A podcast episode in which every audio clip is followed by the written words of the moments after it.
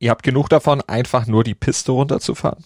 Ihr wollt euch so richtig durchrütteln lassen oder atemberaubende Tricks zeigen? Dabei aber nicht auf Snowboard umsteigen? Na, dann haben wir für euch genau die richtige Sportart heute im Angebot. Wir schlauen euch heute nämlich bei Olympedia auf meinsportpodcast.de zum Thema Freestyle auf. Erzählen euch alles, was ihr dazu wissen müsst bei Olympia.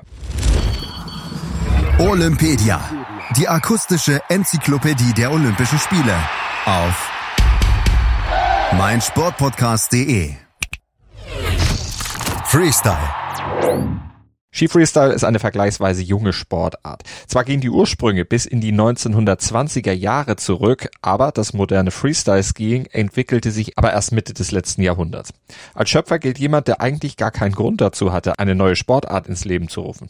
Stein Eriksen, Olympiasieger und Weltmeister im alpinen Riesenslalom 1952. Eriksen trägt den Spitznamen Vater des Freestyle, denn nach seinem Olympiasieg war er in die USA übergesiedelt, arbeitete in Sun Valley in Idaho als Skilehrer und wurde Direktor verschiedener großer Ressorts in den USA. Und er machte eben von sich reden, weil er auf seinen Fahrten die Piste hinunter hier und da einen Flip oder einen Backflip einstreute und das machte ihn besonders. Das hob ihn aus der Masse der Skifahrer empor und machte ihn zum Pionier der Sportart. Den richtigen Durchbruch gab es dann aber erst in den 1960ern und 70ern. In den 1960er Jahren wurden verschiedene Ausprägungen des Ski Freestyle unter dem Namen Hotdogging in den USA immer bekannter. Die ersten organisierten Wettkämpfe gab es im Jahr 1966 in New Hampshire, professionelle Wettbewerbe gab es erstmals 1971. Bis zu diesem Zeitpunkt fehlte es aber weiterhin an Strukturen. Freestyle Skiing ist eine Trendsportart. Das änderte sich erst 1979. Die FIS erkannte damals Ski Freestyle offiziell als eigene Sportart an und erarbeitete auch ein Regelwerk.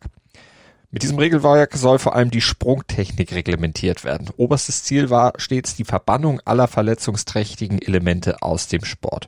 Aber das klappte nicht so ganz und bis heute ist Freestyle wohl eine der gefährlichsten Wintersportarten. Aber das stand dem sportlichen Erfolg nicht im Weg. 1980 wurde eine erste Weltcup-Tournee inszeniert. Sechs Jahre später fand die erste Weltmeisterschaft in Tignes statt und auch das IOC erkannte den Aufschwung des Sports. 1988 in Calgary wurde Freestyle als Demonstrationswettbewerb zugelassen. Bereits bei den nächsten Spielen 1992 war die Disziplin Buckelpiste Teil des offiziellen Programms. 1994 kamen dann auch Wettbewerbe in der Disziplin Aerials hinzu. Die FIS zählte zu Beginn die Disziplin Aerials, Buckelpiste und Acro, das ist Ballett, zum Ski Freestyle. Erst später kamen die Parallelbuckelpiste, Halfpipe und Skicross dazu. Das Ballett und die Parallelbuckelpiste, die zählen nicht mehr zum aktuellen Programm. Aktuell gibt es Wettbewerbe in sechs verschiedenen Disziplinen und einige ähneln dabei sehr den Disziplinen im Snowboard.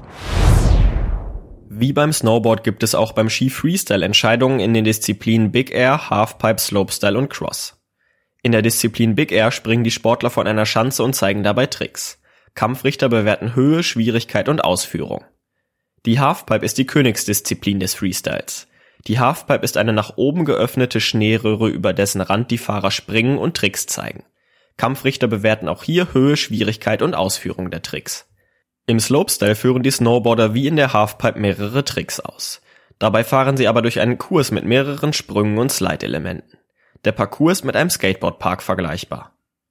Beim Cross fahren die Athleten eine mit Hindernissen gespickte Abfahrt hinunter. Dabei fahren immer mehrere Sportler gleichzeitig. Die ersten zwei eines Laufs kommen eine Runde weiter und so zieht sich das Ganze bis zum Finale durch. Weitere Medaillen werden dann noch in den Disziplinen Aerial und Buckelpiste vergeben.